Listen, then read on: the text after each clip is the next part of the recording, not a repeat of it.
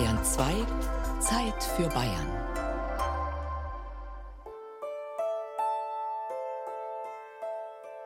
Kosmos und Chaos. Zwei Seiten einer Medaille. Mit Gerald Huber.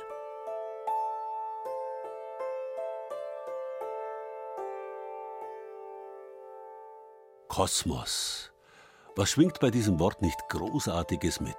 Gewaltige Dimensionen, unbegreifliche Ordnung, unverständliche Schönheit.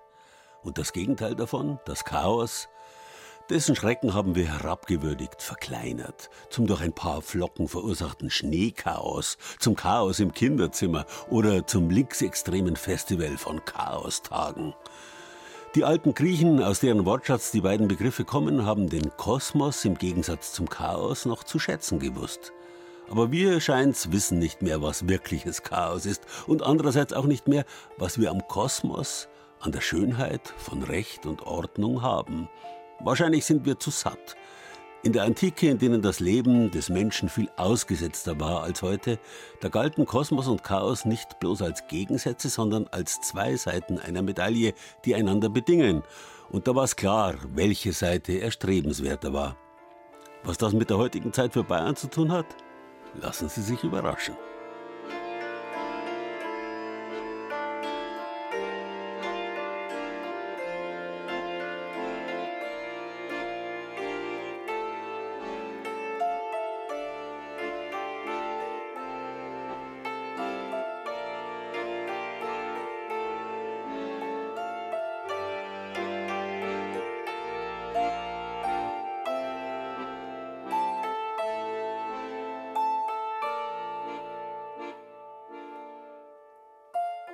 Chaos. Das Wort hängt mit dem griechischen Verb kainein zusammen und das hört sich nicht bloß so an wie unser Wort gähnen, es ist damit auch verwandt und bedeutet auch das gleiche. Loch, Lücke, Leere. Kainein, gähnen heißt also wörtlich ein Loch aufmachen, einen Abgrund. Sie kennen vielleicht das englische Wort Gap, die Lücke, auch damit verwandt.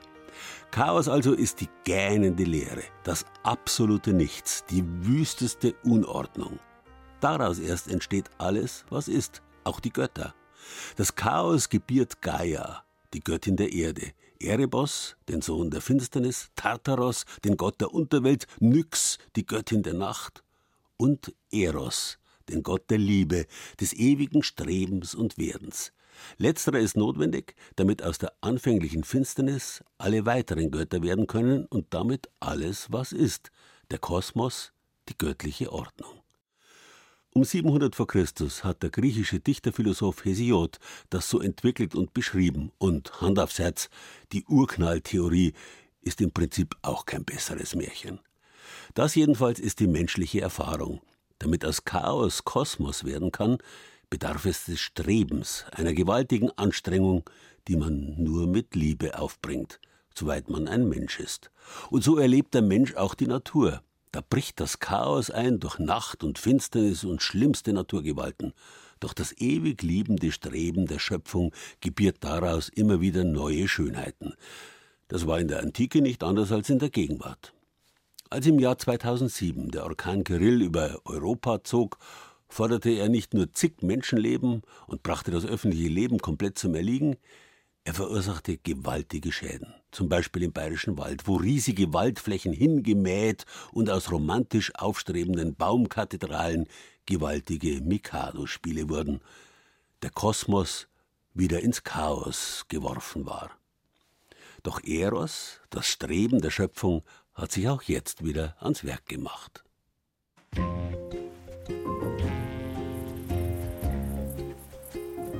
Sommer im Bayerischen Wald. Wanderer auf der Auerhahn-Forststraße auf rund 1100 Metern. Eine der beliebten Routen zum Gipfel des großen Arbers. Rechts vom Weg hohe dunkelgrüne Fichten. Wald, wie man ihn kennt. Links davon Ungewohntes. Viele kleinere Bäume, hellgrün noch. Dazwischen große Flecken hohes Waldreitgras, in dem wie auf einer Sommerwiese die Grillen zirpen. Schöner, natürlicher Wald, würde ich sagen. Hier ist alles grün, es wächst wieder, es sieht insgesamt relativ gesund aus. Weil es ist ja doch eine Vielfalt, die da nachkommt. von Vogelbirl über die ganzen Laubbäume, die jetzt kommen und auch frische Tannen, die nachher wachsen. Also das ist schon interessant. Ja, ich glaube, dass da kein Mensch jetzt mehr an Kyrill denkt. Man genießt diese schöne Landschaft.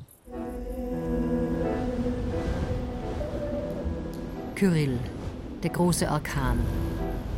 Am 18. und vor allem in der Nacht zum 19. Januar 2007. Mit Windgeschwindigkeiten bis zu 177 Stundenkilometern tobte er damals durch den bayerischen Wald. Da war ich erst 19 Jahre alt, wie der Kyrill war. Und ja, sowas vergisst man einfach nicht. Also unglaubliche Gewitterfront, die da aufgezogen ist. Da habe ich richtig mal Angst gekriegt. Habe versucht, schnell heimzulaufen, habe aber kein Kind, weil der Wind schon so stark gewesen ist. Ja, abends war da nur noch zu Hause sein, irgendwie doch und Eltern fragen, was da eigentlich genau los ist und abwarten. War dann schon einfach erschreckend, wie die Wälder dann noch ausgeschaut haben. Wie sie ausgeschaut haben, die Wälder damals in den Tagen nach dem Orkan, das ließ manche in Tränen ausbrechen. Der Wald ist weg, das gewohnte Bild. Und damit auch ein großes Stück Identität für jeden Bayerweltler. Ganze Waldhänge im Arbergebiet, am Osser, am Dreisessel lagen flach am Boden. Als hätte ein Riese mit den Bäumen Mikado gespielt, dicke Stämme ausgerissen und wild übereinander geworfen. Dem Gipfel des Enzianbergs hatte er die Bäume wie Haare vom Kopf gerissen. Stimmen von damals, 2007. Ja, im ersten Moment ist es zum Warnen. Also echt, du schluckst. Du schluckst heftig. Riesengroße Bäume einfach umgefallen. Es schaut aus, als wenn ein Pumpmenschen halt. Als Einheimischer, wenn du das siehst, wenn man da im Wald aufgewachsen ist mit den Bäumen, wenn man es gern sieht. Ne? Für uns ist das schon ein eine Katastrophe, da ich sagen das vertraute Bild ist weg, man kennt es fast gar nicht mehr. Nicht? Das sind ja ganze Striche direkt wie abgemäht, die sind frei. Du siehst jetzt überall die, was du früher gar nicht gedacht hast, dass man da sieht.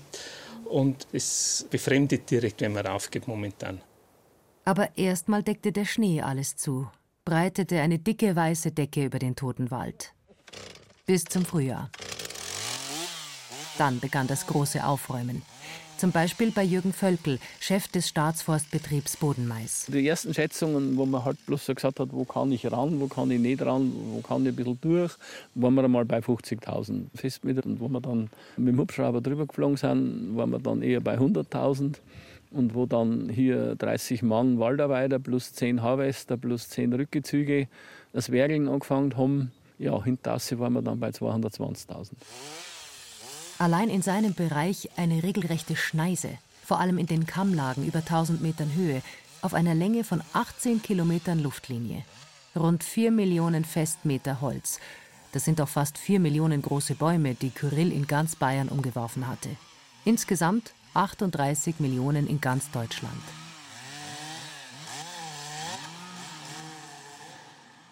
Manche Fichten waren zwar stehen geblieben, waren aber trotzdem geschädigt. Die holte sich der Borkenkäfer. Ein mühsames Unterfangen, das ganze Chaos aufzuarbeiten. Immerhin hat man heute Motorsägen, Harvester, Holztransporter. 1870, bei einem ähnlich großen Windwurf im Bayerischen Wald und im Böhmerwald, war das alles noch mühseligste Handarbeit, für die man unzählige Leute brauchte. Davon erzählte der Schriftsteller Karel Klostermann 1893 in seinem Roman Das Böhmerwaldparadies wo der Orkan den Wald niedergerissen hatte, wo die entwurzelten Bäume drüber und drunter herumlagen und riesigen Verhauen glichen, wimmelte es von arbeitenden Menschen. Wie beim Turmbau von Babel, so wirr gemischt waren die Stämme und Sprachen. Einheimische aus allen Ecken des ganzen Böhmerwaldes, tschechische Holzhauer aus dem Unterland, Friauler aus dem Isonzotal, sogar etliche Slowenen. Fuhrwerke, so viel man auftreiben konnte, kamen angefahren, transportierten Tag und Nacht Holz ab. Und dennoch hatte es den Anschein, als würde es niemals weniger werden. Sommer 2023. Unterwegs mit Jürgen Völkel in den Hochlagen unterm Arber, da wo 2007 Kyrill gewütet hat. Da steht ein junger Wald, der ist inzwischen ja, 5, 6, 7, 8 Meter hoch. Er besteht im Großen und Ganzen aus Fichten, die selber gekommen sind. Auf einem knappen Viertel der Fläche haben wir was gepflanzt, wo gar nichts war. Auf drei Viertel hat sich quasi die Natur selber geholfen. Von den wenigen oder mehreren übergebliebenen Altfichten, die haben sich fleißig ausgesamt. Die Höhenlage, der magere Boden, die immer noch langen kalten Monate. Das ist wieder ideal für die Fichte. Die Buche braucht es eigentlich wärmer und humusreicher. Die Tanne will als Tiefwurzler einen tiefgründigeren Boden. Momentan entscheidet die Natur selbst, was nachkommt. Ja, wenn wir rumschauen, es wachsen Vogelbeeren, es wachsen ein paar Birken, es wachsen ein paar Weiden. Das wird so ein Bergwald, der ist nicht gedrängt wie die Soldaten am Kasernenhof, sondern der ist mal lückig, aber vielleicht laubbaumreicher ist, weil von unten her vorsichtig kommend, wo es vom Standort her geht, die Buche weiter nach oben wandert. Ja, passt, schön. Ob er schöner oder nicht schöner wird, das schauen wir uns in 30 Jahren mal an. Viele Wanderer finden diesen neuen, jungen Wald spannender als den alten, der umgestürzt ist. Andere fremdeln mit ihm. Das ist halt nicht der typische Wald, ja. Aber ich weiß nicht, ob das das Erwünschte ist, was er jetzt so wächst. Vielleicht sehen so die Wissenschaftler da anders. Dichterwald ist schon schöner, aber abwechslungsreich ist auch schön. Es gibt ein Bild, wie der bayerische Wald ausschauen muss. Der Wald, den jeder echte Weidler so sehr im Herzen trägt, dass er Heimweh nach ihm bekommt, wenn es ihn zu lang in die Ferne verschlägt. An diesem Bild hat sich nicht viel geändert, seitdem Ferdinand Neumeier in den 1950er Jahren seine bis heute beliebte Weidlermesse komponiert hat. Der Wald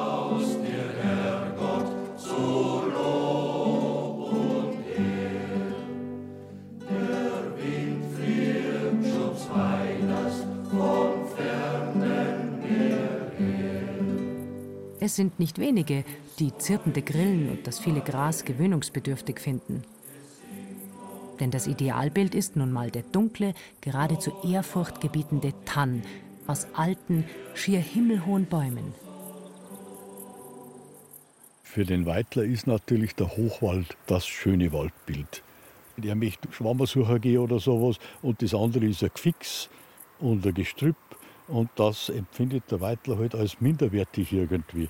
Dass aber unsere Landschaft zunächst einmal in den uralten Zeiten wahrscheinlich auch so ausgeschaut hat, immer wieder mit offenen Stellen und so weiter, das vergisst man halt leicht.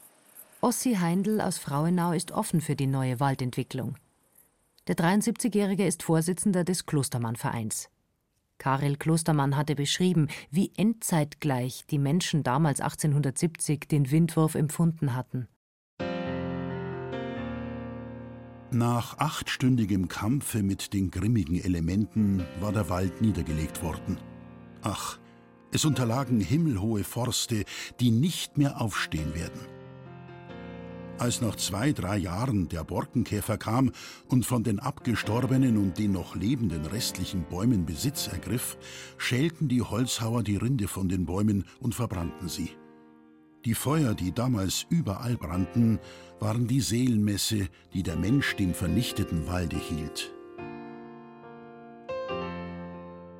Der Klostermann, der war ja der Nachfahre von Waldbauern und das war alles seine Verwandtschaft. Für die Waldbauern war es natürlich zunächst einmal eine fürchterliche Katastrophe. All das, was sie sich erspart haben, die Bäume, die ihr Vermögen waren, die Bäume, die ihrer Lebensversicherung, ihrer Altersversicherung waren, das war alles niedergelegt. Doch dann begann der große Holzverkauf. Karel Klostermann hat die goldenen Käferljahre, wie er sie nannte, kritisch beschrieben, vor allem in der Figur des alten Rankelsepp. Ein wahrer Goldrausch war entstanden, auch weil die Waldbauern jetzt selbst viel Geld verdienten. Diesen unerhörten, einmaligen Wohlstand hatte ihnen ein kleines Käferchen beschert. Ein richtiger Goldkäfer, ein gesegnetes Tierchen, welches den alten Böhmerwald vernichtete. Bei uns sind's alle verrückt geworden und hochnäsig von dem verdienten Geld, sagte der alte Rankel Sepp. Was stellen die sich eigentlich vor? Dass dieser Geldsegen ewig andauern wird? Ich sag euch, dass es damit bald aus sein wird. Und mit dem Wald wird auch das Auskommen futsch sein. Sie denken nicht daran, dass die Vernichtung der Wälder die allergröbste Geißel ist, welche der Herrgott für sie geflochten hat, damit er sie für ihre Sünden bestraft. Die, die am meisten verdienen am sterbenden Wald, stürzen in Klostermanns Romanen ins Unglück und am Ende auch wirtschaftlich in den Ruin. Sie haben zu viel von dem neu gewonnenen Geld verprasst. Aber war er denn überhaupt wirklich so ewig schon da, dieser vernichtete Wald? Dieses Ideal, an dem man bis heute hängt? Wir haben zum Glück auch noch einen uralten Wald, immer wieder im Bayerischen Wald. Also so ganz ist es den Stürmen und dem Borkenkäfer auch nicht gelungen, das alles zu zerstören. Und das ist auch etwas Grandioses, das ist schon klar. Die Romantik hat halt auch den Wald ein bisschen romantisiert, Stifters Hochwald und so weiter. Und von der Zeit hat man halt vielleicht das ein bisschen anders gesehen. Ich denke, heute können wir es relativ gelassen sehen.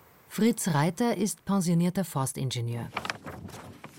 Er zeigt eine alte Karte und verweist auf den Aufsatz des tschechischen Wissenschaftlers Wojtek Czada. Der schreibt zum Beispiel, dass es fast eine Schablone gibt über so Schadensereignisse. 1620, 1690, also Abstand von 70 Jahren. Dann 1720, dann 1780, entweder Wind oder der Borkenkäfer. Und er hat noch so einen schönen Satz drin. Niemals ist es aber passiert, dass nicht wieder ein neuer Wald entsteht. Fritz Reiter hat 2007 nach Kyrill Privatwaldbesitzer im Lahmer Winkel betreut. Viele haben damals in ihren Wäldern junge Bäume nachgepflanzt. Es gab Fördergelder, vor allem für die Mischbaumarten wenn der Wald im Privatbesitz ist, kann man nicht hinschauen und sagen, ja, ich lasse jetzt 20 Jahre das Gras wachsen und dann irgendwann kommt schon wieder Wald, sondern man möchte, das ist verständlich, wieder Wald sehen. Es ist gefördert worden, diese Wiederaufforstung, zum Teil mit Vogelbeere und in geringem Umfang Bergahorn. Wir haben da Jahre vor schon mit Bergahorn experimentiert gehabt und das ist in diesen höheren Lagen gar nicht so einfach. Und zwar auf Freiflächen, da wird er vom Schnee gebrochen, zum Teil vom Wild verbissen. Wir haben es sogar gezäunt, aber wenn von 100 Bergauen, die wir da gepflanzt haben, wenn da 10 übrig sind, wäre es ein gutes Ergebnis. Fritz Reiter faszinieren die Flächen, wo nichts nachgepflanzt wurde, so wie hier oberhalb vom Aberhüttenschachten im Staatswald. Ein niedriger Jungwald mit noch vielen Lücken, wo nur Gras, Heidelbeersträucher, Moos wächst. Aber dazwischen schießen plötzlich, manchmal sogar büschelweise, junge Bäume hoch. Wir entdecken auch einen jungen Bergahorn, der sich seinen Platz selbst ausgesucht hat, eng angeschmiegt an eine Vogelbeere. Wenn sich ein Bergahorn natürlich ansamt, dann ist er schon elastischer von Jugend auf. Er ist das Ganze gewohnt dass er am Anfang eben einen Bereich findet, zum Beispiel unter so einer Vogelbeere, wo er zunächst einen Schutz hat vom Schnee. Und später überwachst er den Baum, hat das schwierige Jugendstadium überstanden, ist er im Vorteil dann. Der pensionierte Forstmann ist heute mehr denn je überzeugt, dass der Mensch einfach zu wenig Geduld hat mit Wäldern.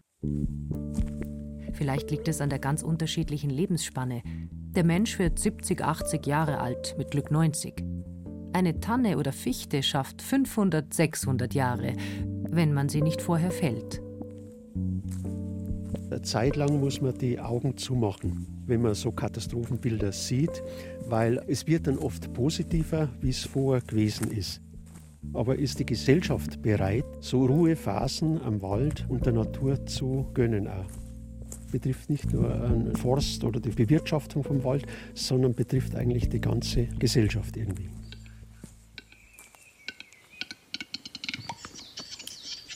Wer ganz viel Geduld und Glück hat, der kann hier in den Hochlagen vielleicht das hören. Einen balzenden Auerhahn. Ja, der Wald war nicht mehr der gleiche wie davor. Man hat wirklich einen dichten Fichtenwald in den Hochlagen eigentlich verloren, teils ja, 120, 140-jährig alt zack, waren da Offenflächen da. Was Besseres fürs Auerhuhn hätte nicht passieren können. Also das Auerhuhn braucht diese Strukturen an Wurzeltellern, an vielleicht doch noch ein bisschen Altbestand, der überlebt hat, aber vor allem die offenen Freiflächen, wo dann wieder Heidelbeer nachkommt, wo junge Fichten sind, die als Nahrung dienen. Johannes Matt kümmert sich beim Naturparkverein Bayerischer Wald um die selten gewordenen Großvögel. Der Windwurf hat die Population ansteigen lassen. Da bei den Felsbereichen kann man schauen, ob man Losung findet vom Auerwild. Zweimal im Jahr sucht Johannes Matt nach Auerhuhnspuren. Da noch nichts. Und da geht es einfach nach den Spuren, ob man Federn findet, Losung findet oder vielleicht einmal sogar direkte Sichtbeobachtung hat. Auch andere Tierarten haben von Kyrill und der völligen Umgestaltung des Waldes profitiert. Baumpieper, der nutzt also offene Flächen, ist auf einmal eine Population angestiegen. Auch der Gartenrotschwanz und interessant, ja, wo erstmal die Totholzflächen waren, ist natürlich auch der Käfer, der Borkenkäfer eingegangen, aber im Nachgang war es gefundenes Fressen für die Spechte. Die Population ist auch hier im Auergebiet merklich angestiegen nach Kyrill.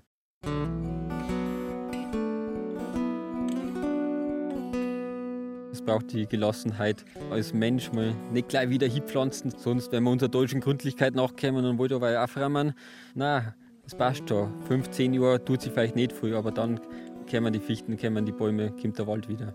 Also es wird strukturreicher, der Wald ist einfach artenreicher. Etwas weiter südlich vom Arber im Nationalpark Bayerischer Wald hat man auf einigen Kyrillflächen tatsächlich nicht aufgeräumt. Gar nicht. Zum Beispiel am Lackerberg, direkt an der tschechischen Grenze. 90 Hektar umgefallener Baumstämme blieben kreuz und quer liegen. Ihre Wurzelteller, die beim Sturz aus der Erde gerissen wurden, ragen noch heute in die Luft, senkrecht, wie flache Scheiben. Auch nach 16 Jahren sieht man hier, wie immer noch die Erde hier ganz trocken zwischen den Wurzeln klebt und wie so eine Lehmwand aufgerichtet ist. Da können dann zum Beispiel Wildbienen drin nisten. Also ein ganz eigener Mikrokosmos, der da entstanden ist. Bis dahin, dass, wenn genügend davon da ist, wie man es da vorne sieht, auf diesem Rohboden jetzt die Birke, die Aspe oder Weiden sich ansamen können. Das sieht man sehr schön da vorne. Da haben wir eine Birke, zwei Saalweiden, dahinter eine Vogelbeere und dazwischen schon eine Zitterpappel. Also da stehen jetzt lauter Baumarten, die auch für die Biodiversität von Insekten enorm wichtig sind. Keine Mondlandschaft ist entstanden, sondern üppiges Grün und überall Leben. Sogar in den Baumstämmen, die sich langsam zersetzen, ihre Nährstoffe zurückgeben an den Boden für neuen Wald. Jörg Müller, Forscher und stellvertretender Nationalparkleiter. Also allein unter den Totholzkäfern haben wir in diesen Windwürfen ganze Reihe hochbedrohter, wie der goldfüßige Schnellkäfer, das ist deutschlandweit eine extrem seltene Art, der ist hier in den Windwürfen dann in richtigen Massen aufgetreten. Die zitronengelbe Dramete, ein Pilz, genau, die auch so eine Urwaldart ist, hat sich inzwischen auch in diesen Windwürfen extrem ausgebreitet. Aber dann gibt es auch eine ganze Reihe Flechten und Moose. Auch von diesen zig bedrohte Arten, immer wenn wir den Stamm rausnehmen würden, wären die Arten weg. Totholzarten? Das überzeugt vielleicht nicht unbedingt den Besitzer eines Wirtschaftswaldes. Eine andere Beobachtung schon. Obwohl hier niemand pflanzt, kommt wieder auffällig viel Fichte nach. Die Baumart also, die schnell wächst, viel Ertrag bringt und deshalb so lange bevorzugt wurde, bis der Borkenkäfer den dicken Strich durch die Rechnung machte. Der Mann vom Nationalpark verteufelt die Fichte aber keineswegs. Ja, wir sind hier in der Zone des subalpinen Fichtenwalds. Die Fichte ist hier die Herrscherin von Natur aus. Seit der Eiszeit, quasi jetzt seit 8000 Jahren ist es so. Sie kann auf dem flachgründigen Boden hier wurzeln mit ihren speziellen großen Wurzeltellern. Natürlich wird der Fichtenanteil im Gesamtnationalpark, der ist unnatürlich vom Menschen angehoben worden. Zwischen 1900 und 1950 hat man die Buche und die Tanne zurückgedrängt und hat die Fichte als favorisierte Baumart ganz massiv gefördert. Unsere Simulationen zeigen, das wird sich verschieben Richtung Buche, Richtung Tanne und andere Baumarten. Vielleicht wird es ein Wald, wie er hier Jahrhunderte typisch war, bevor man begonnen hat, ihn zu bewirtschaften und zu kultivieren. Ein Wald, der für seine Zukunft auch nicht unbedingt trockenresistente Libanon-Zedern oder amerikanische Douglasien braucht. Viel entscheidender ist es, das hat man im Nationalpark inzwischen durch viele Studien festgestellt, dass die Bäume alle ganz unterschiedlich alt sind. Deshalb sind die Grasflächen dazwischen so wichtig, wo junge Bäume, denen Sturm- und Borkenkäfer noch nichts anhaben können, erst nach Jahren oder gar Jahrzehnten aufkommen wenn jetzt überall sofort wieder dicht Fichten aufwachsen, dann würden wir hier in 100 Jahren oder in 80 Jahren wieder vor einem homogenen, reifen Fichtenwald stehen, der wieder genauso anfällig für Sturm, Borkenkäfer etc. wäre. Diese Löcher sind die Chance, dass der Wald in 100 Jahren viel strukturreicher dastehen wird, weil in diesen Löchern in 100 Jahren vielleicht 20-jährige kleine Fichten stehen, die weder vom Wind umgeworfen werden können, noch vom Borkenkäfer gefressen werden. Und damit entzerrt sich das ganze Risiko. Und so sehen auch ganz alte Bilder aus dem bayerischen Wald aus. Der Wald war ursprünglich nicht so, wie wir ihn vor 40 Jahren kannten. Auch den großen Windwurf von 1870 haben Wälder überlebt, die schon damals vielfältiger waren. Noch einmal der Schriftsteller Karel Klostermann. Freilich war der Wald wunderschön. Es standen viele Jahrhunderte alte Baumriesen drin, aber sie standen etwas vereinzelt Und zwischen ihnen wucherten Bäume, die zwar bestimmt jedem Landschaftsmaler gefielen, aber keinesfalls einem Holzhändler. Knorrige, krumm gewachsene Missgeburten, die sich im Kampf mit den Riesenbäumen, welche ihnen das Gotteslicht wegnahmen, nicht hatten entfalten können. Zottelige Baumkrüppel, zerzaust, mit grauem Moos bewachsen. An anderen Stellen wiederum standen wunderschöne Buchen und uralte Birken, hier und da auch Ahorn- und Eschenbäume, aber nach denen fragte damals kein einziger Holzhändler. Die waren alle lediglich auf Fichten erpicht, allerhöchstens noch auf Tannen. Aber reichen die alten und neuen Erkenntnisse, wie ein Wald wachsen, sich entwickeln und ausschauen soll, um ihn auch vor den Folgen des Klimawandels zu retten? Alle Prognosen der Klimaszenarien sagen immer noch ordentlich Niederschläge für den bayerischen Wald vorher. Es wird äh, mehr Trockenausfälle geben bei einzelnen Bäumen. Wenn die Fichten dann wieder aufwachsen, kämmen die dann auch noch mal viel Feuchtigkeit aus dem Nebel. Also das ist schon noch ein System, was jetzt weit weg ist davon, dass man sagen könnte, es würde ein trockenes System werden. Schwierig. Prognosen hat der Karl Valentin gesagt, sind dann schwierig, wenn sie in die Zukunft gerichtet sind. Jetzt sage ich mal, wenn wir hier im inneren bayerischen Wald auf 700 bis 1400 Meter Seehöhe mit 1000 bis 1800 Millimeter Niederschlag und auch wenn es zwei Grad wärmer wird, wenn wir hier keinen fichtenbetonten Nadelwald mehr haben, dann haben wir in den tieferen Lagen schon lang Palmen. Es wird uns zumindest nicht so hart treffen, wie es andere Bereiche trifft. Wir kennen ja da verschiedene Bilder, wenn man Mittelfranken oder Franken schaut, wo es eben schon sehr viel krasser ist. Und da hat der Bayerische Wald, glaube ich, noch sehr gute Karten irgendwie. Aber es ist schon ja, erschreckend, wie schnell das jetzt geht mit dem Klimawandel. Kyrill war ein Einzelereignis. Der Klimawandel hat zur Folge, dass das immer regelmäßig wiederholende starke Ereignisse werden. Also es ist eine ganz andere Skala, wo wir uns dann bewegen. Also es bleibt offen, wie das weitergeht.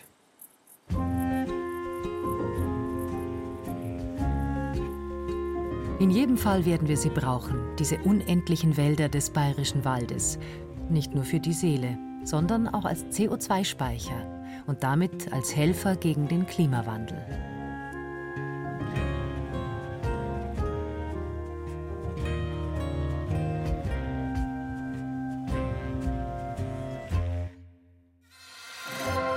Bayerisches Lebensgefühl aus allen Landesteilen. Zeit für Bayern auf Bayern 2.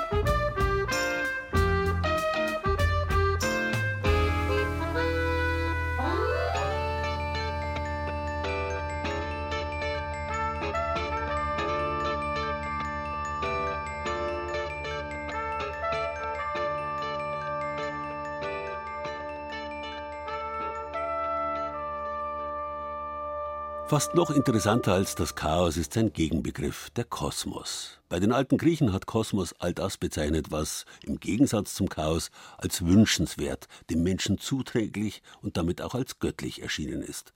Kosmos bezeichnet die Ordnung der Welt, im Großen und im Kleinen. Dort findet alles seinen Platz, vom Weltall mit seinen harmonischen Sphären und der strahlenden Sonne bis zum allerkleinsten Steinchen, das beachtet wird, weil es bunt ist, weil es schmückt und damit der Schönheit dient. So bezeichnet Kosmos, unser Wort Kosmetik kommt daher, auch Ehre, Glanz, Schönheit. Und nicht zuletzt auch die irdische, menschengemachte, die staatliche Ordnung, mit der die Menschen all ihrem Tun eine Verfassung geben. Dass Recht und Ordnung und damit der Frieden eingehalten werden, das kann man gar nicht oft genug betonen in Zeiten, in denen man über Law and Order allzu häufig und allzu gern herzieht. Dass Recht und Ordnung eingehalten werden, ist erst die Grundlage dafür, dass Schönheit wachsen kann, Kunst und Kultur, und beginnt in der Menschheitsgeschichte mit Sprache, Malerei, Schrift, all dem, was bis heute und immer noch in Büchern versammelt wird, Und da schließt sich auch wieder der Kreis zum Chaos. Denn was wäre die Buchindustrie ohne Papier? Papier, das aus Papierholz entsteht, solchem Holz also, wie es etwa bei Windbrüchen anfällt. Schon seit dem Mittelalter wird Papier bei uns hergestellt. Die erste Papiermühle Mitteleuropas arbeitete ab 1390 in Nürnberg. Etwas weiter nördlich, in Homburg am Main, ist eine aus dem 17. Jahrhundert stammende Papiermühle noch immer in Betrieb. Bayern genießen. Vom Wald auf den Schreibtisch. Ein Besuch in der historischen Papiermühle in Homburg am Main. Am Rand des Winzerörtchens Homburg am Main, umgeben von Wald und Weinbergen, steht die Papiermühle. Seit 1807 tut sie das. Und einen Mühlbach, den hat es natürlich auch, den Bischbach, der das übermannshohe Mühlrad antreibt. Ja, unser Mühlrad, unser Wasserrad ist quasi Energiequelle früher gewesen für die Papierproduktion und heute macht es Strom. Johannes Vollmer leitet die Papiermühle in der fünften Generation. Mit seiner Familie lebt und arbeitet der Papiermüller in dem Gebäudeensemble, das seit gut 20 Jahren auch ein Museum ist. Ganz typisch ist dieses pagodenartige Dach, was eben zur Trocknung gebraucht wurde. Es ist ein sehr großes Haus, was aber auch zugleich Wohn- und Arbeitsstätte war. Neben dem Mühlmuseum, wo bis in die 1970er weitgehend maschinell Papier und Pappe hergestellt wurden, ist die Papiermanufaktur eingerichtet in der früheren Waschküche der Mühle. Auf dem Steinfußboden stehen große Bütten, Holzfässer, aus denen Johannes Vollmer gerade mit einem gerahmten Sieb ein blassblaues Büttenpapier schöpft. An der Wand steht ein Schaubild, eine Übersicht von Rohstoffen für die Papierproduktion, Flachs, Hanf oder eben solche aus dem Wald. Das sind also verschiedene Halbstoffe, sagt man dazu, also schon vorgemahlen in der Zellulosenfabrik. Meist die Nadelhölzer, also Fichte oder Kiefer, sind Langfasern. Man kann die sich wie kleine Fäden vorstellen, ähnlich wie ein Wollfaden. Und durch diese kleinen Arme, die die Faser von sich streckt, vernetzt sich eigentlich unter Zugabe von Wasser die Faser und bleibt zusammenhängend.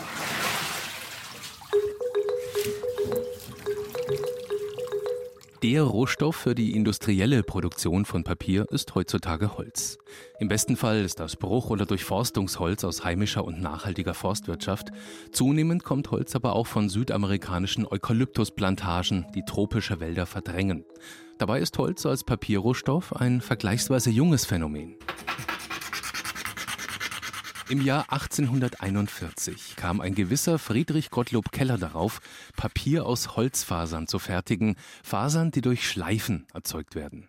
Der findige Webermeister Keller erinnerte sich an einen Kinderspaß und schliff Kirschkerne. Früher war das so ein Zeitvertreib für die Kinder, die Kerne der Kirschen zu schleifen. Die wurden dann auch vernetzt zu einer Kette und man hat dann so eine schmucke Kirschkernkette getragen. Friedrich Gottlob Keller brachte die Holzfaser in die Papierproduktion ein und beendete so einen Rohstoffmangel. Denn zuvor wurde Papier aus alten Kleidungsstücken gemacht, die in Papiermüllen zerstampft wurden. Und diese Lumpen, die sogenannten Hadern, waren im 19. Jahrhundert ein knapper und hart umkämpfter Rohstoff geworden. Knapp 180 Jahre nach den Kirschkernexperimenten von Webermeister Keller setzt der Homburger Papiermüller Johannes Vollmer in einem Blecheimer einen glitschigen Faserbrei an und das völlig holzfrei, also ganz traditionell wie vor 600 Jahren. Das ist jetzt gemahlene Baumwollfasern. Die wurden fein zermahlen oder Flachs-Hanffasern, die eben auch als jungfräuliche Zellulose zu mir kommt oder sogar Lumpen wie früher auch. Also sprich, die Leute bringen mir ihre alte Bettwäsche oder Blusen und die werden dann zu Papier verarbeitet. Während Johannes Vollmer in seiner Werkstatt papierschöpferisch tätig ist, führt seine Frau Marit eine Gruppe amerikanischer Touristen durch die Schauwerkstatt. This was not always a museum, so it was really a small factory, a paper mill. Oh, it's handsome. I think it's great.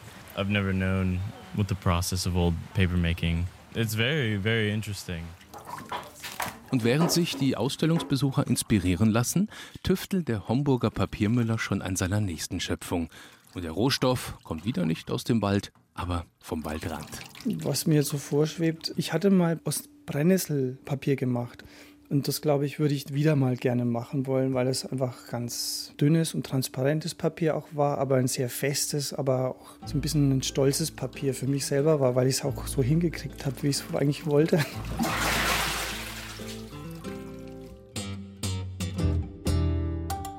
Die historische Papiermühle in Homburg am Main ist immer einen Ausflug wert. Man kann Führungen mitmachen, Papier einkaufen, es gibt zahlreiche Veranstaltungen und Ausstellungen. Mehr über dieses ganz besondere Museum, das vielleicht demnächst zum Weltkulturerbe des deutschen Industrieerbes zählt, erfahren Sie auf unserer Zeit für Bayern Seite.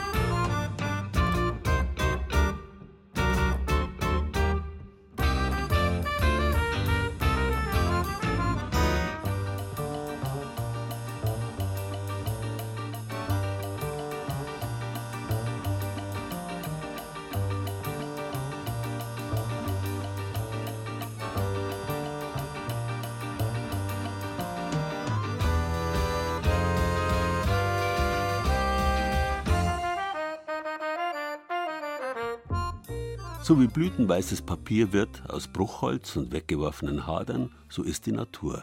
Ein ewiges Vergehen und Werden. Und der Mensch mittendrin. Auch seine schöpferischen Leistungen basieren auf dem Chaos. Vornehmlich aus einem Chaos der Gedanken, das er zu ordnen versuchen muss. Zunächst vielleicht bloß für sich.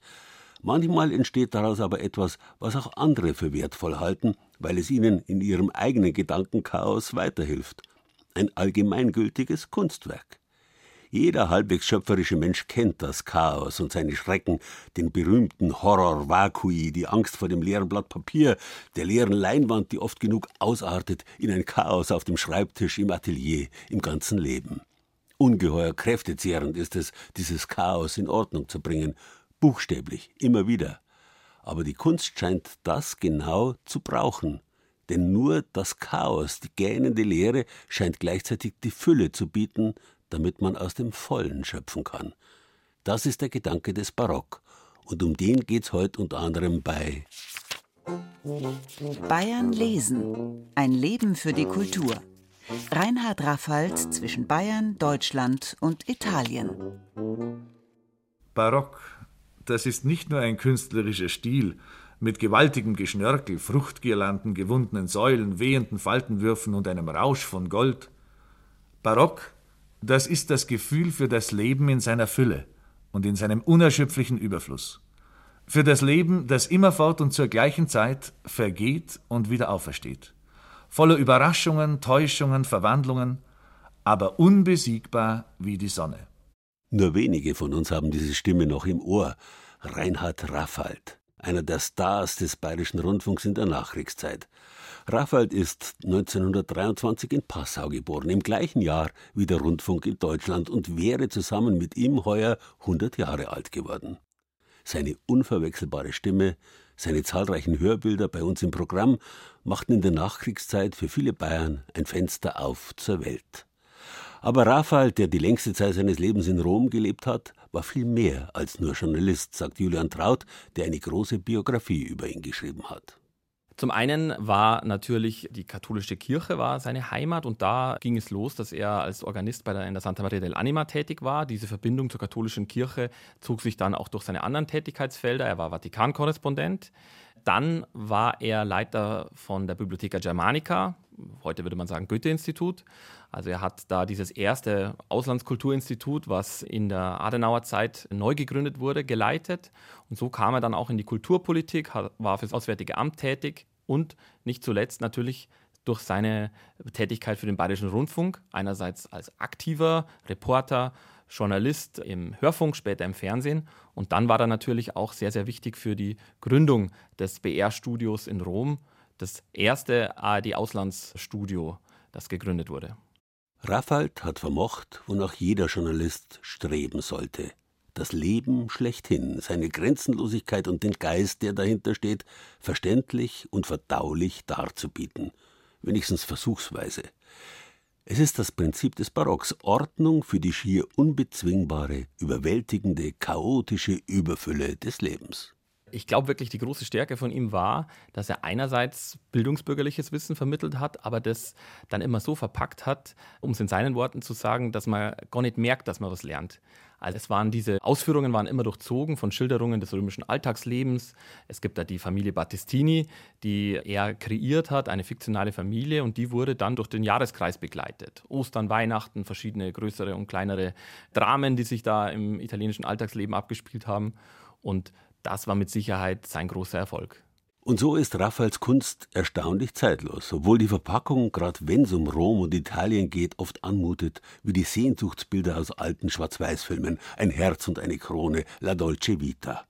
Noch heute kann man mit einem seiner literarischen Führer in der Hand übers römische Forum spazieren und sich von Raphael die passenden Geschichten zuraunen lassen, denn er steht persönlich hinter all seinen Werken, die alle sind, wie er selbst war, barock. Es gibt ja das barocke Elogium Terrae celoque natus, also für die Erde und für den Himmel geboren. Und das trifft für Reinhard Raffal durchaus in, in allen Lebensbereichen zu. Also er war allen weltlichen Genüssen sehr zugetan. Er war ein Mensch, der gerne gelebt hat, gut gelebt hat auch, der viel gearbeitet hat und für ihn war es also auch wichtig, dieses Ganzheitliche, was es im Barock vielleicht zum letzten Mal oder bislang zum letzten Mal in der Menschheitsgeschichte gab, dass man eben nicht nur kleine Nischen hat, sondern dass man in vielen Bereichen wirkt, in vielen Bereichen versucht, tätig zu sein. Und so ist er auch gar nicht einfach in eine Kategorie zu fassen. Also er hat durchaus einen sehr schillernden Charakter, aber in vielen Bereichen tätig, in der Kulturpolitik, in der Publizistik natürlich, im Journalismus. Ein Mensch, dem man sich auf vielerlei Bereichen annähern kann. Denn alles, was aus Freude an der eigenen Lebenskraft getan wird, mündet in dem großen Gefühl von der Herrlichkeit dieses Lebens. In einem Gefühl, das man mit dem Wort barock unzulänglich bezeichnet. Als ich mir die ersten Gedanken über die heutige Sendung machte, war ich einen Augenblick versucht, den Auftrag zurückzugeben, weil es mir unmöglich schien, den ungeheuren Stoff zu bewältigen. Es liegt im Wesen des Barock, dass man ihn nicht erklären kann. Wer ihn begreifen will, muss ihn erleben. Verzeihen Sie mir also, wenn ich heute Abend darauf verzichte, Sie zu informieren und stattdessen versuche, Ihnen ein kleines Barockerlebnis anzubieten. Reinhard Raffald, eine Radiostimme, aber viel mehr. Ein Mensch zwischen Bayern, Deutschland und Italien. So lautet der Untertitel der spannenden und unterhaltsamen Raffald-Biografie, für die Julian Traut erst einmal Raffalds Nachlass in Passau ordnen musste. Auch eine barocke Chaos-Kosmos-Geschichte. Alle Angaben zu diesem lesenswerten Buch finden Sie auf unserer Zeit für Bayern-Seite. Und dort können Sie auch einige typische Reinhard Raffald-Sendungen komplett und dauerhaft nachhören.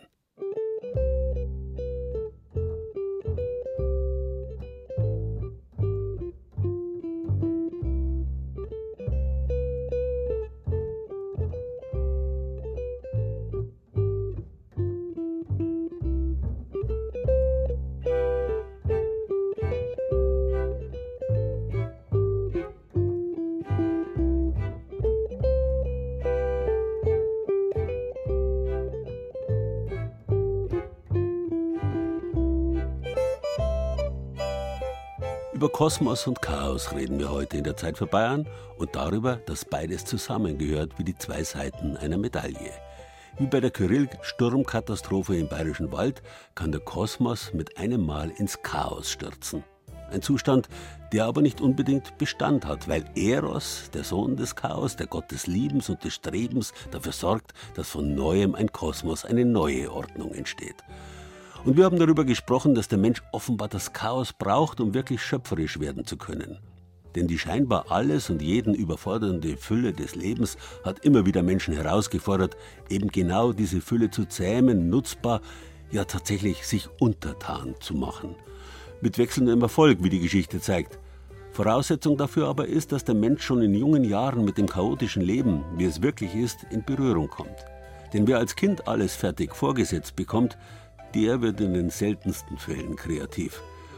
Kein Wunder, dass Kinder instinktiv Plastikspielzeug und Klavierstunde links liegen lassen, wenn es um echte Abenteuer geht. So wie man sie zum Beispiel auf dem Nürnberger Aktivspielplatz namens Bowie erleben kann, der heuer 50 Jahre alt wird. Ich möchte einen Hammer. Kannst du einmal deinen Namen hier hinschreiben? Willst du auch eine Nagelkiste? Nee, das geht so. Okay. Mila 8 und Maria 12 sind heute für die Ausgabe des Werkzeugs am Baui verantwortlich. Danke. Tschüss. Tschüss. Michael, sechs Jahre, leiht sich ein Arbeitsgerät aus. Er marschiert jetzt mit seinem Hammer durchs Gelände und zielgerichtet auf einen hölzernen Unterstand zu. Hier lagern Bretter und Leisten. An einer Werkbank schnappt er sich ein kleines Brett und legt los. Der Baui macht mir voll Spaß, weil ich kann mir das bauen. Hier kann man Häuser bauen, Figuren aus dem Holz. Ich war gestern hier, also ich komme viele Tage hierher. Hämmern, sägen, bauen, aber auch Gärtnern oder Tiere versorgen. All das geht am Bauspielplatz in Langwasser. Auf einer Fläche von 3200 Quadratmetern dürfen sich Kinder draußen austoben und in Eigeninitiative werkeln und wild spielen. Zwischen alten Bäumen stehen selbst gezimmerte, bunt angemalte Holzhütten, kleine Bauwagen und Spielhäuser. Es gibt eine Theaterbühne, einen überdachten Mattenraum zum Toben, ein Backhäuschen und ein Gebäude mit Küche, Spielbereich und Terrasse, wenn's mal regnet.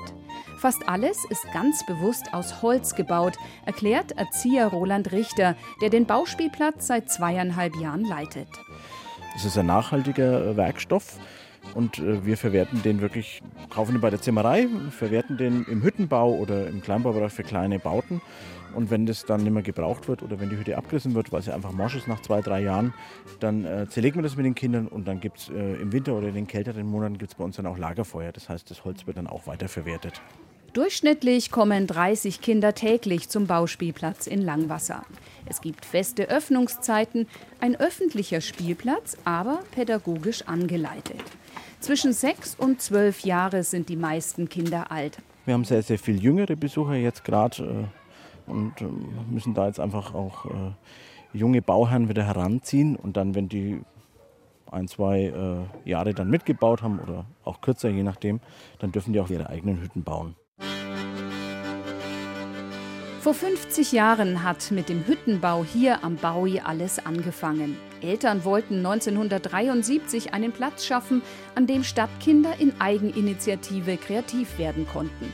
Sie schlossen sich in einer Elterninitiative zusammen und legten auf der sandigen Brachfläche einen Spielbereich an.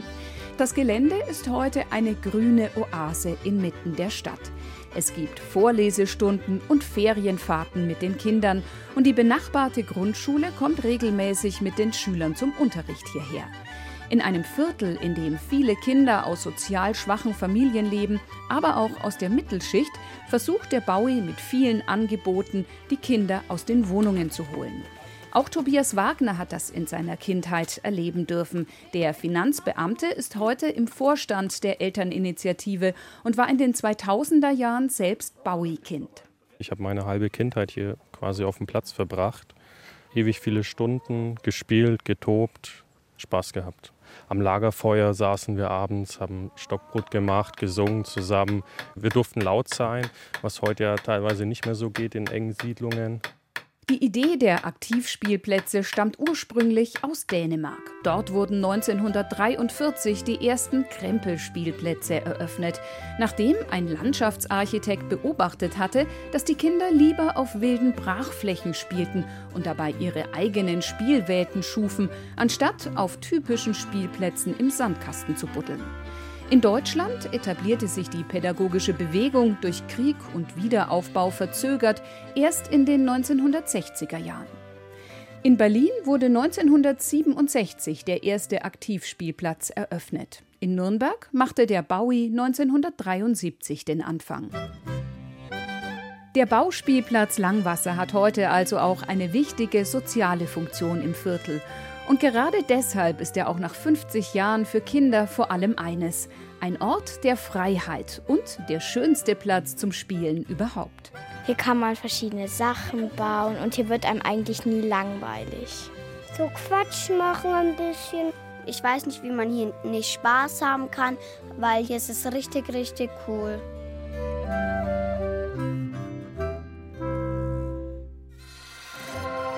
Zeit für Bayern.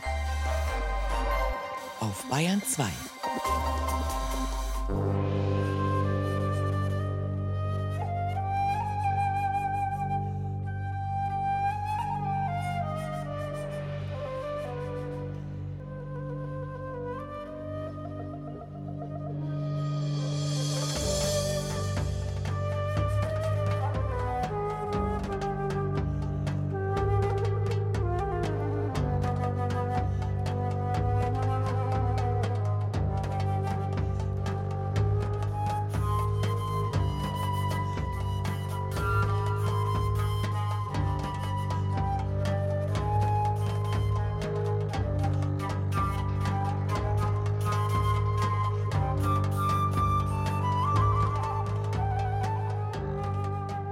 Vielleicht haben Sie im Laufe der Sendung bei den Stichworten Bayern genießen und Bayern lesen ein bisschen gestutzt. Zeit für Bayern-Sendungen wie diese werden Ihnen in Zukunft öfter unterkommen, weil halt auch wir versuchen, ein bisschen Ordnung hineinzubringen in unser wild gewachsenes Sendungschaos der Zeit für Bayern.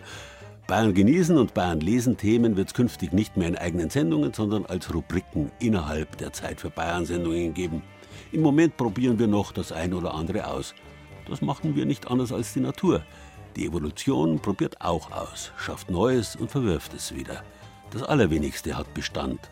Aber manchmal entsteht Großartiges, Erfolgsgeschichten, wie sie die Menschen geschrieben haben oder zuvor die Dinosaurier. Dass ich beide in einem Atemzug nenne, muss Sie nicht wundern. Denn alles, was entsteht, ist wert, dass es zugrunde geht, behauptet Mephisto, der Teufel höchstpersönlich, der in Goethes Faust ganz zu Recht des Chaos wunderlicher Sohn genannt wird denn er ist als Tartaros, als Herr der Unterwelt, nicht nur aus dem Chaos geboren. Als Diabolos, wörtlich Durcheinanderschmeißer, schafft er das Chaos selbst. Vielleicht nur damit wir neue Ordnung, einen neuen Kosmos daraus kreieren können. Schauen wir mal, ob es uns gelingt. Wir sind ja nicht allein, behauptet zumindest der uralte Mythos. Des Teufels Bruder, der Gott des Werdens und des Strebens, der Gott der Liebe, Eros, der steht uns bei. Schauen wir einmal.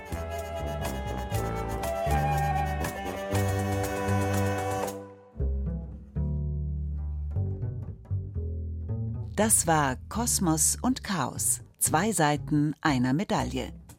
Sie hörten eine Zeit für Bayern mit Gerald Huber. Im großen Feature von Renate Rosberger über die erstaunlichen Folgen von Sturm Kyrill im Bayerischen Wald sprachen Berenike Beschle und Christian Jungwirth. Ton und Technik Fabian Zweck, Regie Christine Gaub. Außerdem hörten Sie Beiträge von Jochen Wopser über die Papiermühle in Homburg am Main und von Simone Schülein über den Aktivspielplatz Baui in Nürnberg. Für Ton und Technik der Gesamtsendung war Eva Bärhalter verantwortlich. Redaktion hatte Gerald Huber.